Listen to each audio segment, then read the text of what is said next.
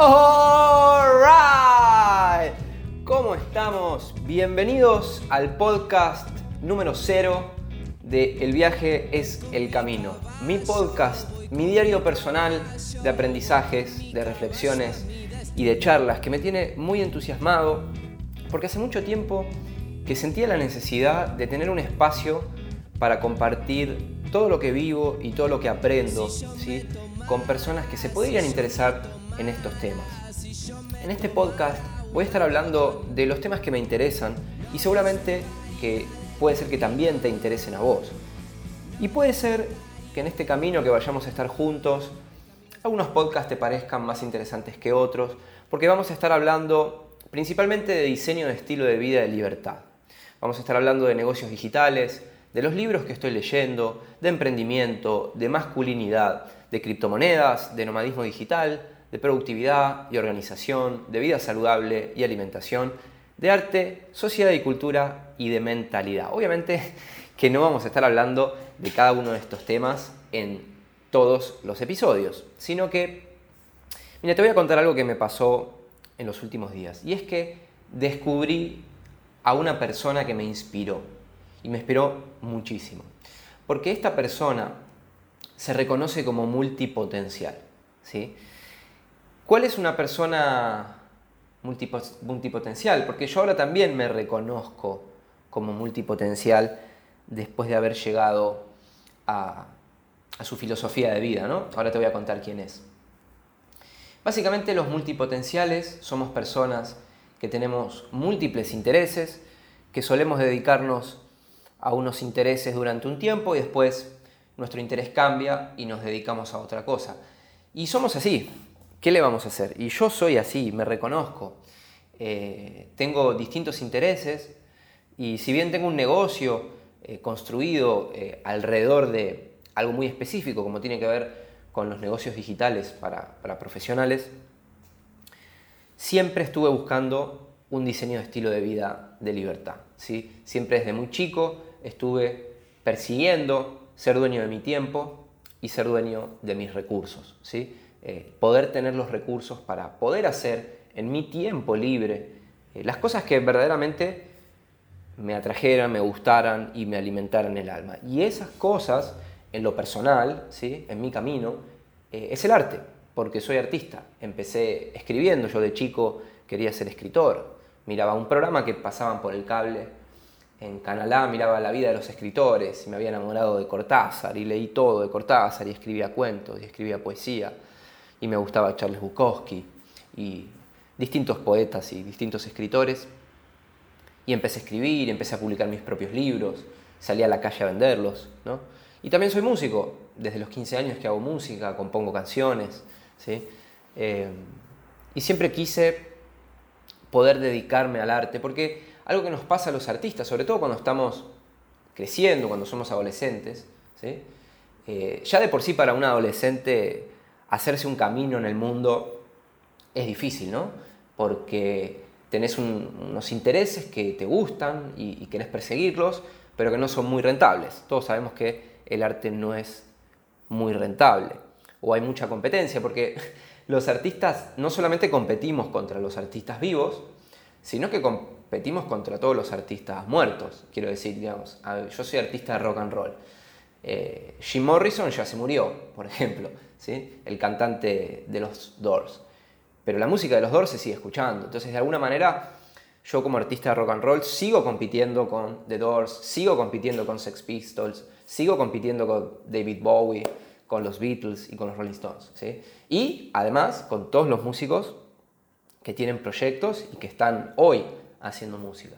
Entonces los artistas competimos contra los otros artistas vivos y con los muertos. ¿no? El pintor está compitiendo con Picasso de alguna manera. Cuando digo competencia, no me refiero a algo muy loco o algo muy peligroso, sino que simplemente, digamos, se venden más los Picassos que las obras de los artistas nuevos y se escucha mucho más la, la música de Beethoven ¿sí? que la música de los nuevos compositores clásicos. Entonces, los artistas eh, tenemos una doble dificultad. Por un lado, queremos hacerlos un lugar en el mundo, generarnos recursos, y por otro lado, tenemos ahí como una especie de, de bendición y maldición, porque yo siempre digo que el arte es una bendición y una maldición, porque cuando tenés esa pulsión adentro que te dice hace arte y hace arte y hace arte, eh, cuando vos ves que en el mundo se complica rentabilizar ese arte, eh, se puede vivir como una maldición, pero por otro lado, claramente es una bendición, porque el arte no solamente te alimenta el alma, sino que además transforma el mundo. Bueno, y yo de chico siempre quise poder tener mi tiempo libre para hacer mi arte y también los recursos para poder hacer mi arte, porque no me acuerdo cuando grabé mi primer disco, yo tenía ya mi primer negocio andando, era un servicio de, impresión para músicos, yo había hecho mi primer disco, eh, me lo había impreso yo, y algunos colegas me decían, Warhol, qué bueno que está este disco, ¿dónde lo imprimiste? no, lo hice yo. ¿En serio? Sí. Y así empecé a generar clientes donde yo les hacía los discos. No como productor, sino como imprenta. ¿sí? O sea, ellos me daban su material, yo le hacía todo el packaging, las cajitas, le copiaba los discos y se los imprimía. Entonces, llegó un momento, a mí me, fue bien en este primer negocio, tenía 19 años eh, y había generado un montón de capital y tenía tres opciones, o dos opciones, dos opciones. O reinvertía todo el dinero en el negocio, que era lo que hubiese sido sano para el negocio y en ese momento estaba por comprar una máquina de offset digital para poder ser dueño de mi propia maquinaria y poder generar más producción y bajar mis costos, ¿sí? o sea, generar más ganancia y poder expandirme también, y alquilar un local donde poder atender al público, o grabar un disco y irme a vivir solo, o comprarme un auto, digamos. Esas eran un poco las, las opciones. La de comprarme el auto la descarté de inmediato porque no me parecía muy interesante frente a las otras dos opciones. Y medité bastante sobre si comprarme la máquina para imprimir o grabar el disco. Y adivinen ustedes qué terminé haciendo. sí, terminé grabando mi disco y es algo de lo que no me arrepiento. No me arrepiento porque mi primer disco me dio muchas satisfacciones y también me permitió viajar y vivir un poco el mundo de, la industria musical desde adentro. Contraté prensa, lo grabé en un buen estudio, tuve mi primera experiencia en un estudio profesional, con productor que me produjo mi disco y viví todo ese proceso de manera profesional. Yo ya había grabado un par de EPs anteriores, pero nada como algo profesional, así que fue una experiencia muy enriquecedora para el alma. Y bueno, utilicé el dinero del negocio para financiar mi estilo de vida de libertad, porque en realidad lo que yo quería era dedicarme al arte, así que no me arrepiento. Y desde entonces que he procurado crear un estilo de vida de libertad. ¿sí? Eh, y dentro de la creación de ese estilo de vida de libertad, eh, aparecieron herramientas, y siguen apareciendo herramientas nuevas, que me fueron ayudando en ese camino y que se convirtieron en mis intereses. ¿sí? Algunas de esas herramientas que fui eh, descubriendo en el camino son, por ejemplo, los negocios digitales que me permiten ser libre, ¿sí? que me permiten generar ingresos de cualquier país. Eh, bueno, tengo clientes de Iberoamérica, no tengo clientes en inglés porque bueno, no estoy metido en esa industria, pero si quisiera podría, ¿no? Eh, esas son las posibilidades que te dan los negocios digitales, tener clientes de cualquier frontera, lo que, hace que, viniendo de un país como Argentina, eh, que tiene mucha crisis económica, yo estoy un poco cubierto por esa crisis porque cobro en moneda fuerte, cobro en dólares. Entonces tengo clientes de distintos países. Vamos a suponer, yo tengo clientes de Chile, de Argentina, de Uruguay, de Bolivia, de Perú, de Colombia, de Ecuador, de México, de España de Estados Unidos, del área de Miami, ¿no? Eh, y de otros, Costa Rica, Panamá, etc. Entonces, vamos a suponer que América del Sur entra en crisis, Chile, Argentina, Uruguay, Perú, Bolivia, pierdo todos mis clientes porque hay una gran crisis. Bueno, sigo teniendo clientes, ¿no? De lo que es América Central y América del Norte, de Europa, de España, de Miami. Entonces, de alguna manera los negocios digitales nos permiten eh, sortear las crisis, poder cobrar en moneda fuerte, ser dueños de nuestro tiempo para diseñar nuestro estilo de vida. Quizás a vos no te interesa ser artista, por ahí te interesa viajar, por ahí te interesa ser nómada digital, por ahí te interesa tener tiempo libre para pasar con algún hobby o con tu familia o haciendo trabajo social, lo que sea. ¿sí? Eh, otra de las herramientas que fui descubriendo en el camino, que se convirtieron en, intereses míos, fue el nomadismo digital. ¿sí? Eh, yo tengo la capacidad de, de, poder trabajar desde cualquier locación geográfica. Si bien hoy no lo estoy haciendo por temas de pandemia y antes estaba en Chile, siempre procuré hace como tres años que, tomé la decisión de que iba a crear fuentes de ingreso que no estuvieran sujetas a la locación geográfica de donde yo me encontrase, porque siempre me gustó viajar, de hecho viajé durante un tiempo eh, largo, me interesa mucho el nomadismo digital, me, interesa mucho la posibilidad de experimentar eh, verdaderamente el nomadismo digital y es algo que si lo hago te lo voy a estar compartiendo en este podcast. ¿sí? Eh, la productividad y la organización también, ¿no? todo lo que tiene que ver con la productividad personal y entender los principios fundamentales de la productividad personal a mí me han ayudado mucho y es algo que también te quiero compartir. Otras herramientas que incorporé en mi vida y que se han convertido en intereses ha sido el deporte, la alimentación y la vida saludable, porque en una época cuando yo estaba viviendo en Inglaterra me di cuenta de que la alimentación que tenía no me estaba sirviendo para todas las cosas que yo quería hacer. Podcast, una interrupción, ¿cómo están?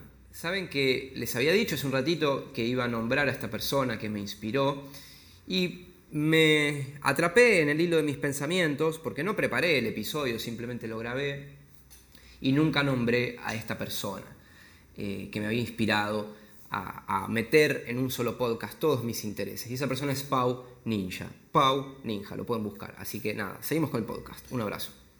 Siempre me encontraba cansado, siempre me encontraba con sueño, me encontraba bostezando y me daba cuenta que cuando me sentaba a trabajar en la compu, o cuando me sentaba a, trabajar en, los eventos, en esa época, ya tendremos tiempo en este podcast de que te cuente mejor, digo, eh, hacía eventos gastronómicos, me sentía cansado, sentía como mi cerebro estaba cansado, por decirlo de alguna manera, y cambiando la alimentación descubrí un mundo de energía casi inagotable. En esa época me hice, creo que se llama crudi vegetariano, o sea, comí, era vegetariano, eh, no era vegano, y comía todo crudo.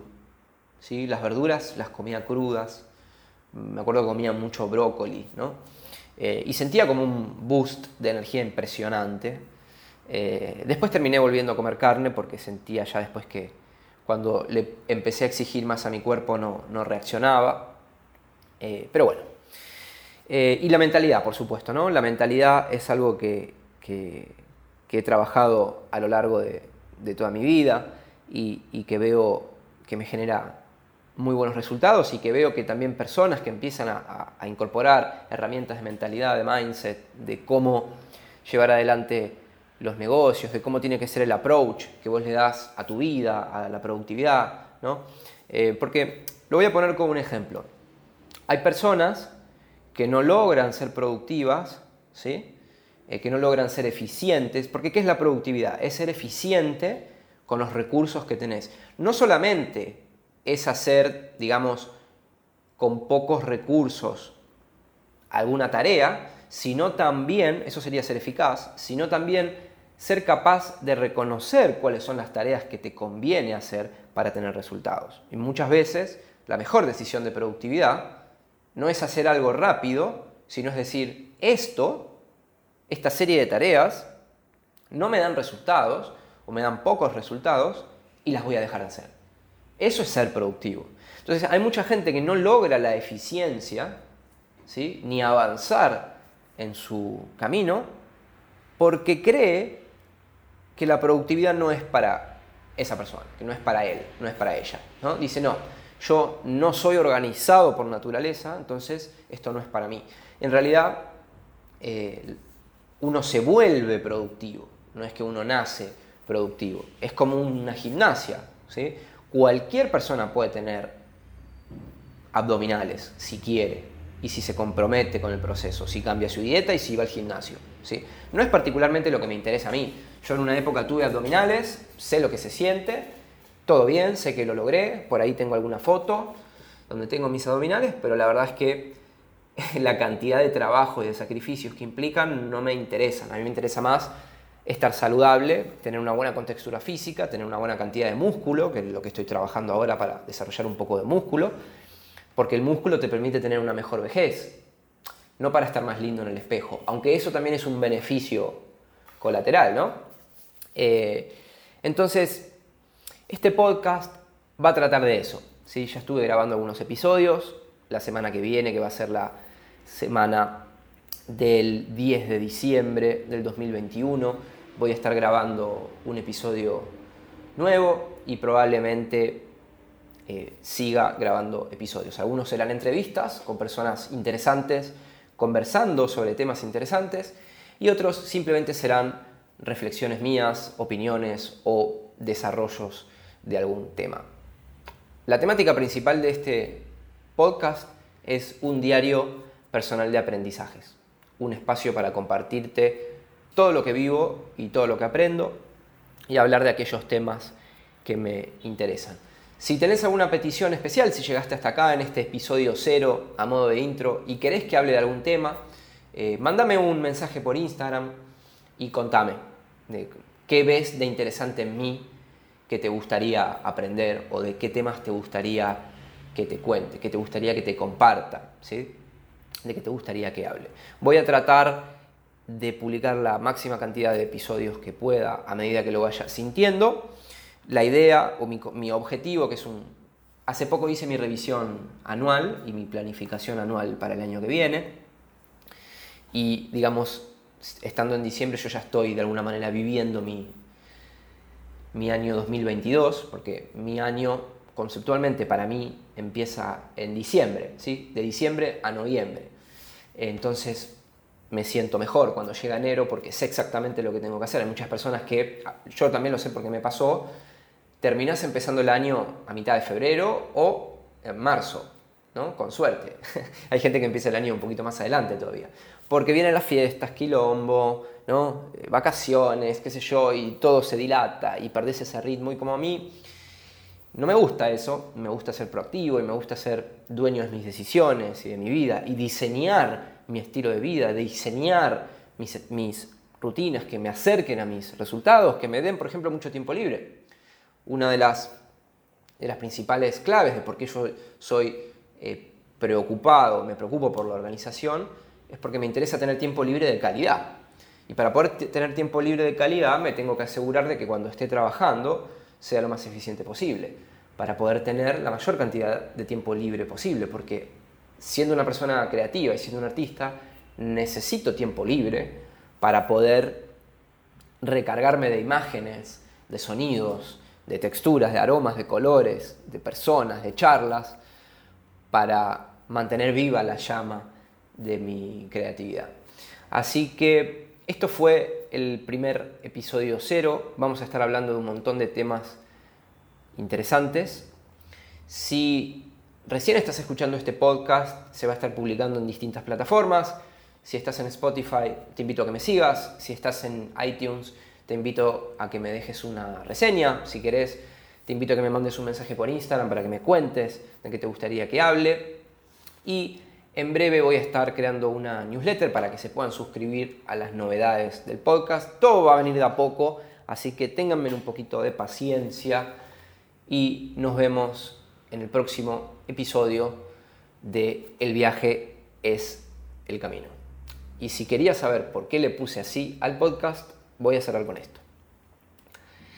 Atahualpa Yupanqui, que es un filósofo y músico y poeta argentino, dijo en un documental que vi, en una entrevista que le hicieron,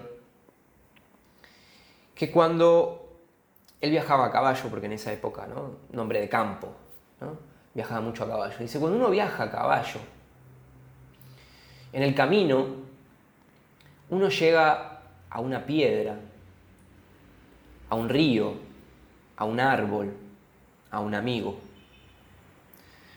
Uno tiene que parar para alimentar al caballo, ¿no? para alimentarse uno. El viaje es una travesía, uno lo recorre por la senda y uno se transforma en el camino. Y cuando uno se toma un avión, uno se sube, pero nada trascendente ocurre en ese viaje.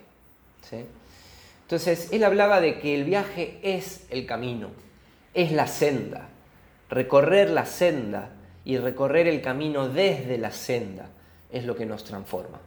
Por eso le puse El viaje es el camino a una de mis canciones, que habla de esto, ¿no? Voy con mi caballo, voy con mi caballo, voy con mi caballo a mi destino. Eso, esa letra está inspirada en Atahualpa Yupanqui.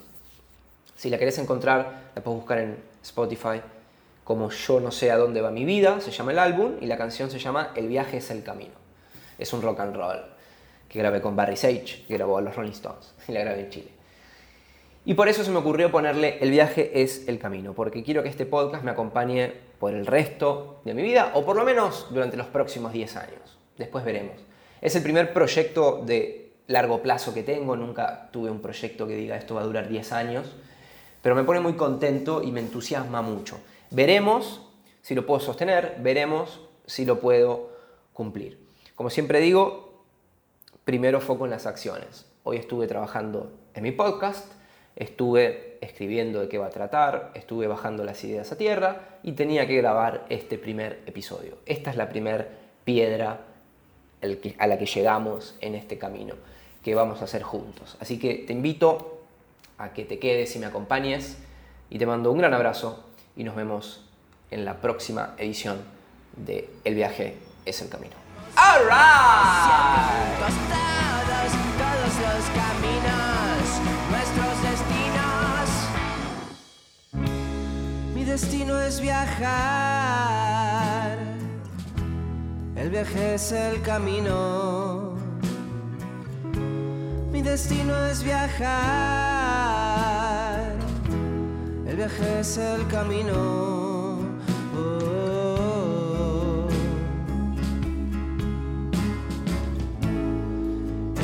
Viaje es el camino. El viaje es el camino.